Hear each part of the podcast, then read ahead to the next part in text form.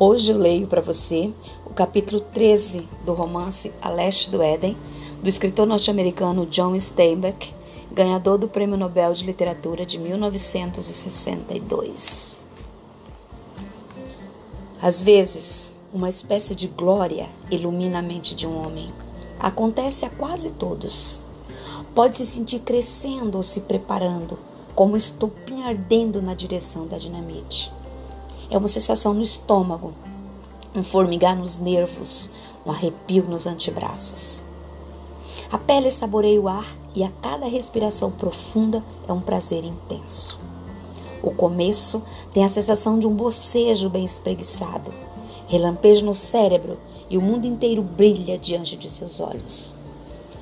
Um homem pode ter levado a vida inteira na penumbra, sua terra e suas árvores sempre escuras e sombrias. Os acontecimentos, até os mais importantes, passam de roldão insípidos e esmaecidos. E depois, a glória, a tal ponto que o canto de um grilo é doce aos seus ouvidos. O cheiro da terra se eleva mavioso às suas narinas. A luz salpicada sobre uma árvore abençoa-lhe os olhos. O homem se projeta então para o exterior, se despeja em torrentes, mas nem por isso fica reduzido. E creio que a importância de um homem no mundo pode ser avaliada pela qualidade e quantidade de suas glórias. É algo solitário, mas os relaciona com o mundo. É a mãe de toda a criatividade e distingue cada homem de todos os outros. Não sei como será nos anos que virão. Há mudanças monstruosas ocorrendo no mundo, forças moldando o futuro cujos contornos não conhecemos.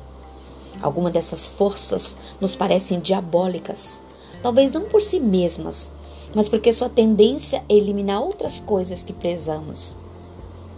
É verdade que dois homens podem levantar uma pedra maior do que um homem sozinho conseguiria. Um grupo pode construir automóveis mais depressa e melhor do que um só homem. O produto de uma imensa fábrica é mais barato e mais uniforme. Quando nossos alimentos, roupas e alojamentos nascem das complexidades da produção em massa, os métodos de massa inevitavelmente se insinuam em nosso pensamento e eliminam todo e qualquer outro. Em nosso tempo, a produção em massa ou coletiva dominou nossa economia, nossa política e até mesmo nossa religião, a tal ponto que algumas nações substituíram a ideia de Deus pela ideia coletiva. Esse é o perigo em nosso tempo. Há uma grande tensão no mundo, uma tensão que se aproxima do ponto de ruptura. Os homens sentem-se infelizes e confusos.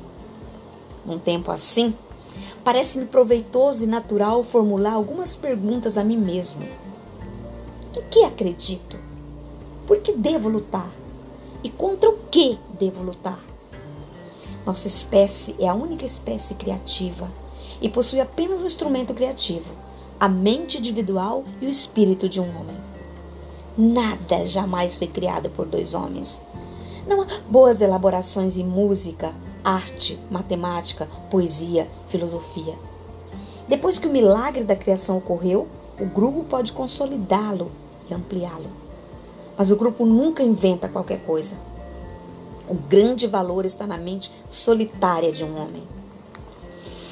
E agora, as forças aliadas em torno do conceito de grupo declaram uma guerra de extermínio a essa preciosidade, a mente do homem. Por descrédito, fome, repressões, direção compulsória e os golpes atordoantes do condicionamento, a mente livre e errante está sendo perseguida, violentada, embotada, drogada. Parece que nossa espécie enveredou por um triste curso de suicídio. Nisso eu acredito.